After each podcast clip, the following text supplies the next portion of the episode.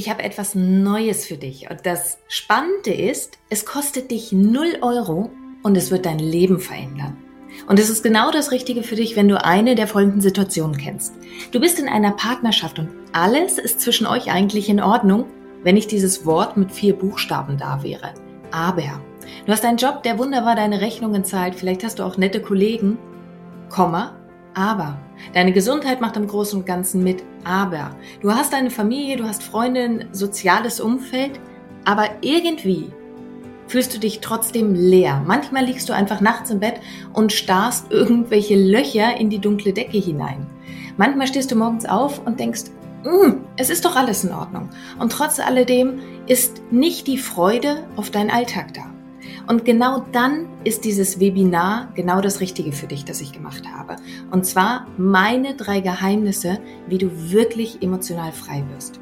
Und du kannst es einfach in den Show Notes finden, den Link, oder du schreibst meinem Team eine E-Mail an team.danielaröske.de.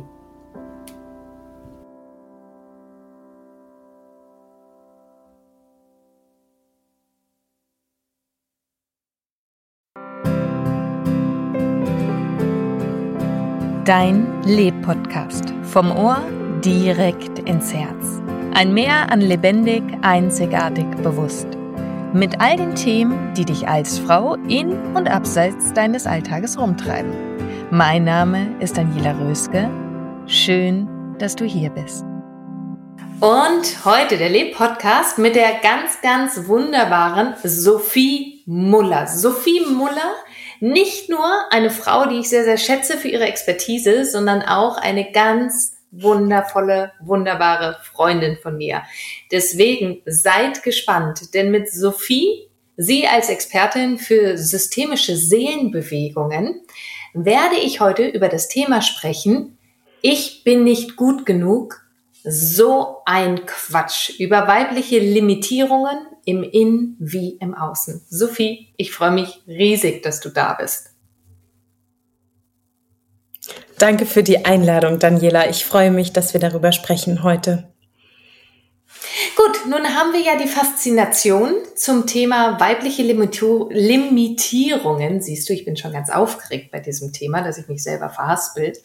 Aber wir haben das Thema bei den weiblichen Limitierungen, dass ganz viele Frauen unglaublich hohe Qualifikationen haben. Und ich meine jetzt nicht nur berufliche Qualifikationen, sondern wirklich auch so persönliche Qualifikationen, die sie mit sich bringen. Dass es ganz großartige Frauen sind und trotz alledem fällt es ihnen unglaublich schwer, entweder ihre Fähigkeiten und ihre Erfolge in den Mittelpunkt zu stellen, also in den Mittelpunkt im Sinne, dass sie dafür einen Gegenwert bekommen dürfen.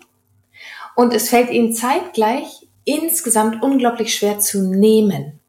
Woran liegt das eigentlich aus deinem systemischen Blickwinkel heraus?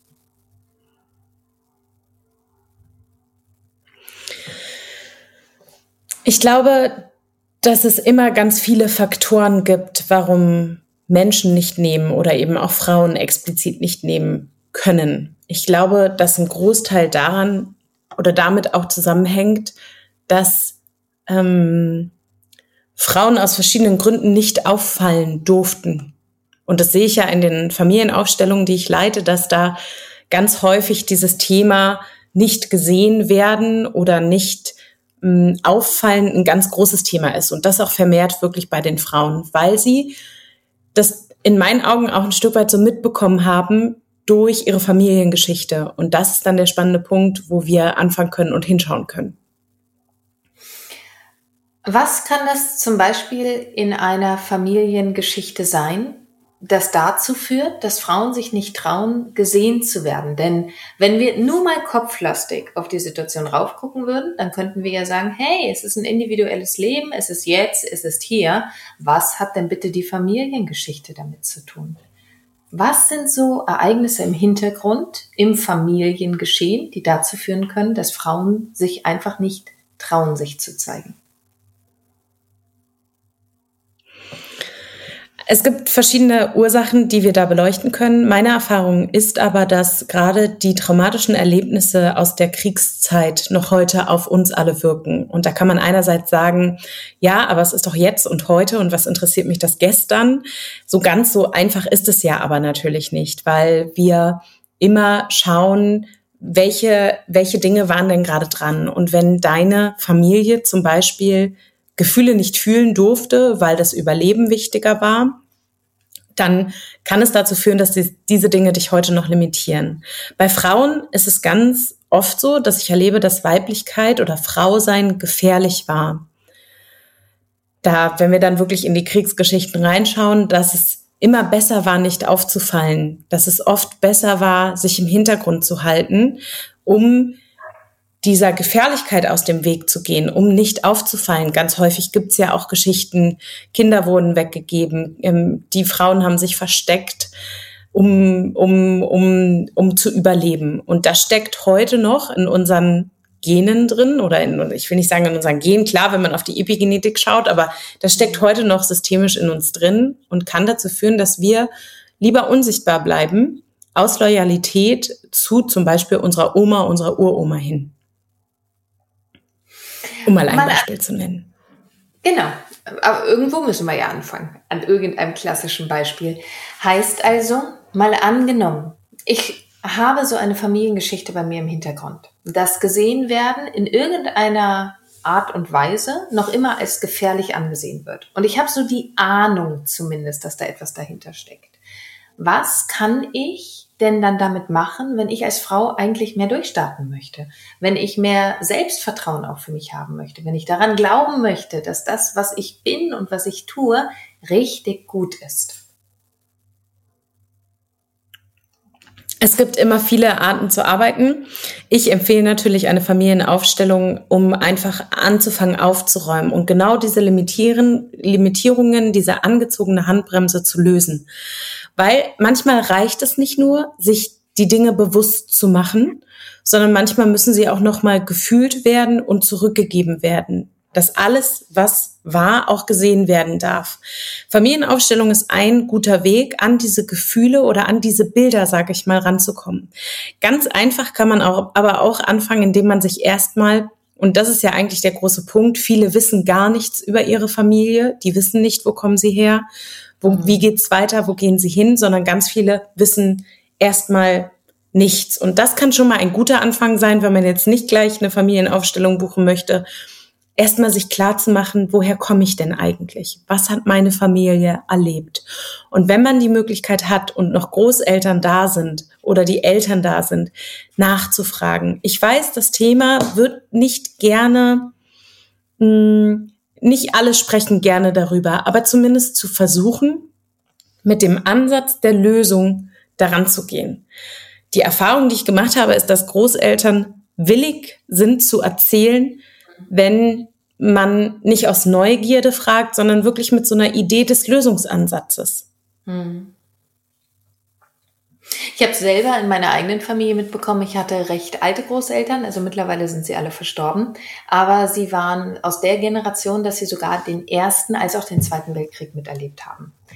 Ähm, und ich weiß, dass sie unglaublich gerne davon sogar erzählt haben. Leider hatte ich noch nicht das Bewusstsein, dass mir klar wurde, was ich eigentlich für eine Bandbreite an Prägungen irgendwie hier auch mitbekommen könnte oder an Wurzelgeschichte, wie ich es ja auch so gerne nenne.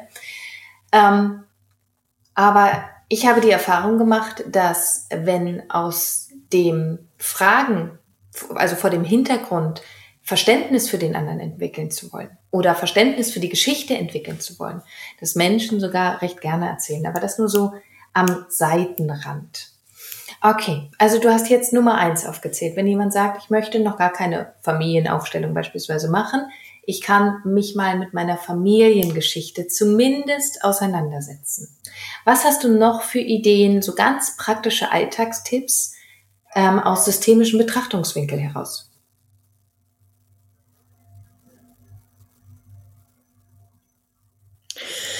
Ich arbeite ja immer gerne mit Lösungssätzen und zum einen muss mir ja erstmal klar sein, wie kann ich im Alltag überhaupt merken, dass so etwas auf mich wirkt wenn ich damit schon mal anfange und dieses Bewusstsein mir aneigne, ähm, habe ich ja schon ganz viel gewonnen. Also zu wissen, was kann denn alles dafür sprechen, dass ich mit angezogener Handbremse fahre oder dass ähm, ich vielleicht so eine Geschichte ähm, in der Familie habe. Ähm, ich arbeite dann immer gerne mit diesem Gefühl von, es ist vorbei, wir haben es überlebt. Und da nutze ich die Kraft der Meditation oder der, die Kraft der inneren Bilder sind ja viel mehr. Viele denken immer, ich muss meditieren, ich muss mich irgendwo hinsetzen und dann äh, dieses und jenes und atmen und der Kopf muss leer werden und so. So, so ganz so dogmatisch würde ich das gar nicht sehen, weil eine Meditation kann auch sein, dass du draußen spazieren gehst und einfach dir, dir Bilder vor dein inneres Auge holst. Und da nutze ich dann immer gerne die Möglichkeit, mit diesen inneren Bildern zu arbeiten. Sprich, wenn du zum Beispiel das Gefühl hast, es gab ähm, irgendwie deine Großeltern oder deine Oma, wenn wir in der weiblichen Linie bleiben, musste sich verstecken, um zu mhm. überleben, dann kannst du sie dir vor dein geistiges Auge holen und zum Beispiel ähm, sie anschauen und sagen, es ist vorbei, Oma, du hast überlebt, wir haben alle überlebt. Und dann, der nächste Schritt ist dann zu fühlen, was macht denn dieser Satz überhaupt in dir selbst? Hast du vielleicht diese Anspannung auch gefühlt, dieses oh Gott, ja, ich muss überleben. Vielleicht hast du es gefühlt und das merkst du dann oft in so einem Moment, wo du so einen Satz aussprichst oder wo du so ein inneres Bild mitnimmst. Mm, und das ist eine Möglichkeit, wirklich gut mit damit auch zu arbeiten und dann auch in dieses Gefühl zu kommen. Mhm. Okay, dann das, das waren ja jetzt ein, zwei ganz, ganz konkrete Situationen, weil der die, die gesamte Lebmarke, es geht ja auch wirklich darum, dass, dass Frauen konkrete Dinge an die Hand bekommen, mit denen sie für sich zu Hause einfach schon mal anfangen können, wenn sie sich denn bestimmte Themen in ihrem Leben angucken möchten. Nun ist das Thema weibliche Limitierungen ja riesig, wirklich riesig. Ich würde gerne einen Aspekt nochmal der weiblichen Limitierungen aufgreifen, der so, naja, wunderbar weit verbreitet ist wahrscheinlich das falsche Wort, aber weit verbreitet ist. Und das sind die eigenen weiblichen Limitierungen dem eigenen Körper gegenüber oder generell dem weiblichen Körper gegenüber. Was ist deine Erfahrung wieder aus der systemischen Seelenbewegung heraus? Was hat es mit diesem Schamgefühl, gleichzeitig häufig aber mit dem Kokettieren, das Frauen haben, mit dem weiblichen Körper zu tun? Sind ja zwei Welten, die scheinbar erstmal nicht zusammenpassen.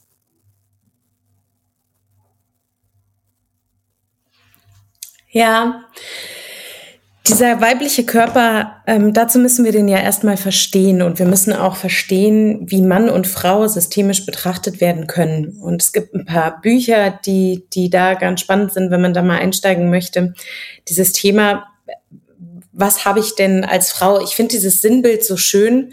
Als Frau habe ich zum Beispiel meine Sexualorgane innen drin.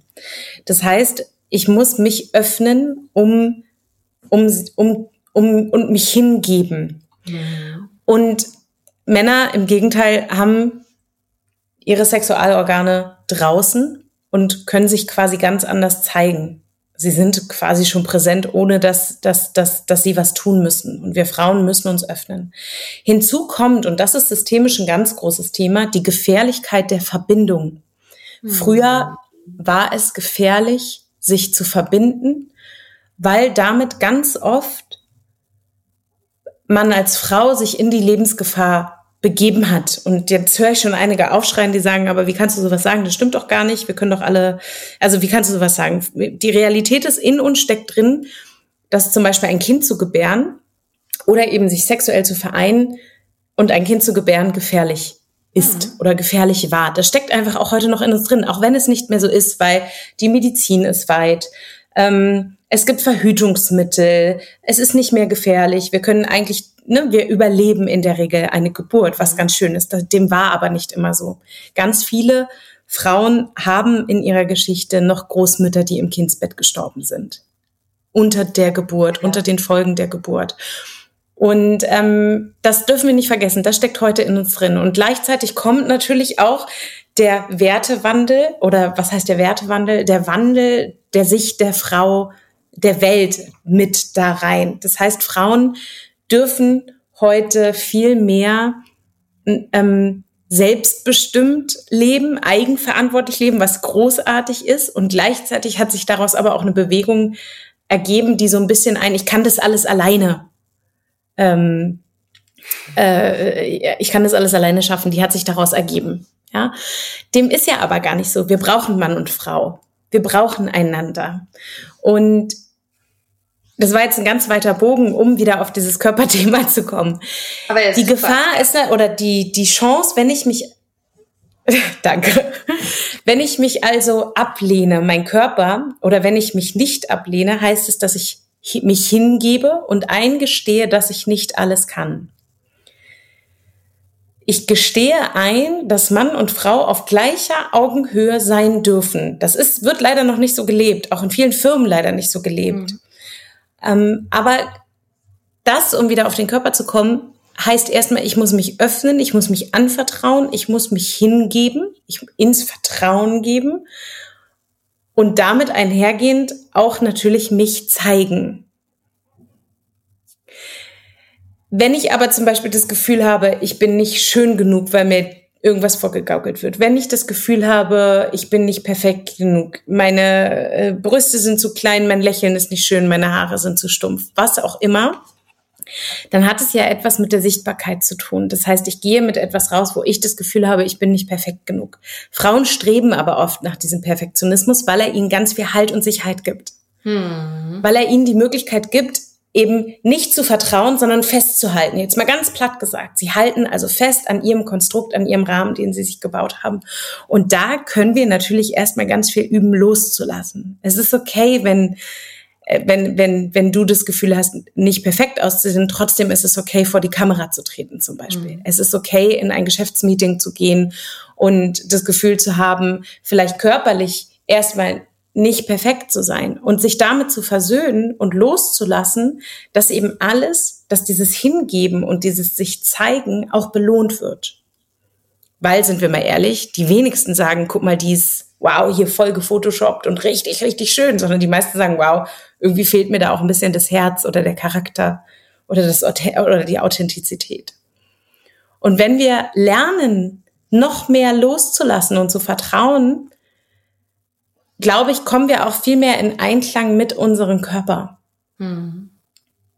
Natürlich ist aber die Grundvoraussetzung, dass man sich selbst gut fühlt. Das heißt, die Grundvoraussetzung ist, dass du viel, dass du die Dinge für dich tust, die dich gut fühlen lassen. Da, das angefangen von geh zum Sport, geh in die Sauna, äh, geh spazieren. Also versuche deine Seelenhygiene korrekt zu halten. Versuch die so zu halten, dass es dir gut geht in dir. Und dann ist es auch egal, ob du fünf Kilo mehr wiegst oder weniger, ja, sondern versuch, wenn du im Einklang bist mit dir und deinem Körper, ähm, hast du auch die Ausstrahlung nach draußen und hast und strahlst auch diesen Perfektionismus sogar aus, ohne dass du das Gefühl hast, dass du es bist. Was sind so, wenn du selber über das Thema weibliche Limitierungen einmal gehst, was sind so die häufigsten Symptome, die dir in deiner praktischen Arbeit mit Frauen begegnen zum Thema Limitierung? Wir haben uns jetzt einmal schon dieses Nehmen für die eigene Leistung angeguckt. Dann haben wir uns gerade das Thema Limitierungen in Bezug auf den eigenen weiblichen Körper angeschaut. Und was sind noch so weitere Symptome, die auf eine weibliche Limitierung hindeuten, die du in der Praxis erlebst? Tolle Frage, ähm, weil die so weitreichend ist, dass ich es liebe, darüber zu sprechen. also zum Beispiel das Thema das Thema. Ich äh, traue mich nicht für mein Gehalt einzustehen, was ich gerne, ähm, was ich gerne haben möchte. Ja, ich traue mich nicht Gehaltsverhandlungen zu führen. Das ist ein ganz großes Frauenthema. Ich traue mich nicht ähm, oder ich habe immer das Gefühl, dass ich alles übernehmen muss auf der Arbeit oder alles alles an, an alles an mich nehme und es mache. Also dieses Ja-Sage-Syndrom. Ich sage ja, ich mache das, ich kümmere mich drum. Ich setze keine Grenzen. Das ist auch noch ein schönes Symptom. Oder was heißt schön? Schön natürlich nicht, aber ähm, es ist ein Symptom. Das ganz oft das Gefühl, damit kommen Frauen auch ganz oft, nicht gesehen zu werden. Sowohl von den eigenen Eltern als auch von der eigenen Gesellschaft. Ähm, das ist ein, ein unglaublich großes Thema. Aber auch das Thema eben des Perfektionismus. Ich traue mich gar nicht erst groß zu denken, Mhm. Ich traue mich nicht, ähm, in die Selbstständigkeit zu gehen zum Beispiel, weil ich könnte ja scheitern. Ähm, das sind Symptome, die das Thema oft begleiten. Das sind auch Symptome, die ich oft in den Aufstellungssitzungen habe, dass Frauen kommen und sagen, ich, ähm, ich würde gerne, aber ich traue mich nicht. Hm. Oder umgekehrt, auch ganz spannend, ich kann mich nicht öffnen, ich kann nicht vertrauen ins Leben oder auch mich hingeben. Ich habe immer das Gefühl, ich muss das alles alleine schaffen. Ähm, ist auch eine Sache, die mir oft begegnet. Dieses Gefühl haben, nicht loslassen zu können, weil sie eben alles in, in der Hand haben wollen. Was ist so dein Anteil Frauen-Männer, der zu dir kommt? Wie offen sind Männer so diesen ganzen tiefen Seelenbewegungen gegenüber zum aktuellen, zum aktuellen Zeitpunkt wohlgemerkt, ne? Das kann sich alles noch ändern. Ändert sich auch, nehme ich auch wahr. Die Arbeit mit Männern ist ganz anders als die Arbeit mit Frauen. Ich würde sagen, ich habe so einen, ja, ähm, schon 70-prozentigen Frauenanteil in meiner, in meiner Arbeit ähm, und einen 30-prozentigen Männeranteil. Was ich mhm. unfassbar schön finde, ist, dass es häufig aber dann die Männer zum Beispiel von Klientinnen von mir sind. Das heißt, da wird in der ganzen Familie gearbeitet. Die kommen aus freien Stücken, die kommen nicht, weil mhm. die Frau sagt, sondern die kommen schon, weil sie sehen, da verändert sich etwas mhm. in der Familie dadurch. Und das kriege ich auch manchmal als Feedback, dass ähm, Klientinnen mir schreiben und ich habe meinem Mann nichts erzählt und irgendwann fragt er mich, was ich getan habe, weil auf einmal so sich so viel verändert hat. Und das wollen die dann auch haben. Und dann fangen die an, ähm, da äh, sich zu melden und auch mit mir arbeiten zu wollen. Der Anteil an Frauen ist schon höher. Ähm, ich wünsche mir aber natürlich, dass auch mehr Männer ähm, sich trauen hinzuschauen, dieses große Erbe, äh, was sie mitgekriegt haben ähm, von ihren Vätern und Großvätern, dass sie sich trauen, da hinzuschauen. Das ist ein, eine schöne Aussage nochmal, dass ähm, die systemischen Seelenbewegungen und die, dass der Wunsch, die weiblichen Limitierungen einfach zu erweitern, sich freier zu fühlen, ganz viel damit zu tun hat, sich das eigene Erbe anzuschauen. Und zwar ganz, ganz individuell, also für dich als Einzelperson, für mich als Einzelperson und auch in diesem Frauenkollektiv, das wir ja nun mal sind. Und ja. in dem Sinne, liebe Sophie, habe ich natürlich noch zwei weitere Fragen für dich. Bist du bereit? Ich bin bereit. ja, ich bin bereit. Wenn du einen Wunsch für alle Frauen dieser Welt frei hättest, was wäre dein Wunsch für jede einzelne Frau auf dieser Welt?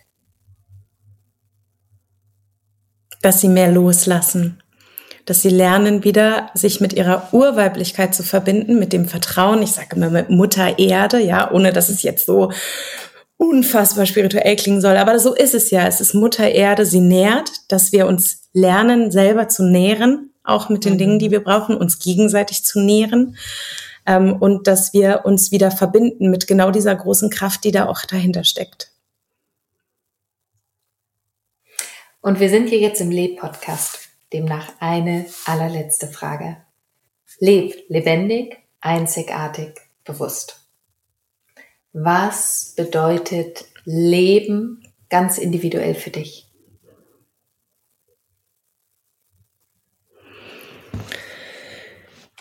Wenn wir das jetzt auseinanderschlüsseln auf ähm, Lebendigkeit bedeutet es, dass ich immer an den großen Strom der Lebendigkeit angebunden sein möchte und mich immer frage, was hält mich lebendig und dann auch die Dinge tue, die mich lebendig halten, mhm. weil daraus entspringt wahre Lebensfreude aus der Lebendigkeit heraus. Mhm. Aber dazu muss mir natürlich bewusst sein, was hält mich lebendig oder was schneidet mich auch ab, um dann mehr zu tun von dem, was mich lebendig hält. Um man sieht, wenn man sieht, ähm, ein Rennrad im Hintergrund ist zum Beispiel etwas, was mich lebendig hält. Ja, aber auch äh, das Wasser, ja, Segeln, Boot fahren, das hält mich auch unfassbar lebendig. Das weiß ich danach, bin ich immer ganz im Einklang mit mir. ähm, diese Frage. Einzigartig, jeder ist einzigartig und hat seine ganz eigene Geschichte und sein ganz eigenes Profil. Und ich glaube, dass genau das das größte, ach, das klingt so Mainstream, aber das größte Geschenk ist. Keiner hat deine Schuhe erlebt, keiner ist in deiner Geschichte gelaufen. Und für mich die Frage, was, wie, wie kann ich genau diese Erfahrungen, die ich gemacht habe, in dieser Einzigartigkeit auch nach draußen geben, damit andere ihre eigene Einzigartigkeit sich trauen zu leben? Mhm. Ich glaube schon, und meine Erfahrung ist schon, dass, ja, dass Menschen Menschen mögen und ähm, ich will gar nicht, dass Menschen so werden wie ich, sondern mein Wunsch ist es, dass die Einzigartigkeit, dass jeder seine Einzigartigkeit entdeckt und auch annehmen kann. Mhm. Und äh, bewusst, Bewusstsein war das letzte? Bewusstsein, Bewusst. ne? Richtig? Genau. Lebendig, einzigartig, bewusst, genau. Bewusst, ohne sein. Bewusst. Bewusst hat ganz viel äh, in meinen Augen mit Achtsamkeit zu tun. Mir selbst achtsam gegenüber zu sein, meinen Gefühlen achtsam gegenüber zu sein, ähm, auch mir bewusst zu sein, ähm, mir die Fehler anzuschauen, die ich selber mache oder habe. Ähm, und äh, die Verantwortung dafür zu übernehmen und mhm. ähm, bewusst hat in meinen Augen auch damit zu tun, ähm, ja, auch im Einklang mit meinen Grenzen zu sein. Also mir bewusst zu sein, wie viel Kraft steht mir heute zur Verfügung, mhm. wie viel kann ich davon nach draußen geben und wie viel Kraft steht mir heute vielleicht nur für mich zur Verfügung, weil ja nicht jeder Tag gleich ist. Mhm. Ähm, und mir darüber bewusst zu sein, wie viel kann ich, also wenn wir dann wieder systemisch schauen, geben und nehmen im Einklang, wie viel kann ich geben und wie viel kann ich nehmen und wo sind vielleicht Tage, wo ich bewusst nicht geben kann und in Liebe mich dann noch abgrenzen kann. Das bedeutet Leben für mich. Sophie, es ist jedes Mal im wahrsten Sinne des Wortes eine Wohltat, mit dir zu sprechen. Und in dem Sinne, danke, danke, danke für deine Zeit. Und ich freue mich jetzt schon auf unser nächstes Gespräch. Und soweit kann ich schon verraten, es wird auch hier ein baldiges nächstes Gespräch mit uns beiden schon geben. Ich freue mich drauf. Ich mich auch. Vielen, vielen Dank für die Einladung und danke auch fürs Zuhören. Bis ganz bald. Tschüss. Tschüss. Und jetzt bist du dran. Leb. Lebendig, einzigartig, bewusst. Und vor allen Dingen wünsche ich dir ganz, ganz viel Freude dabei. Deine Daniela.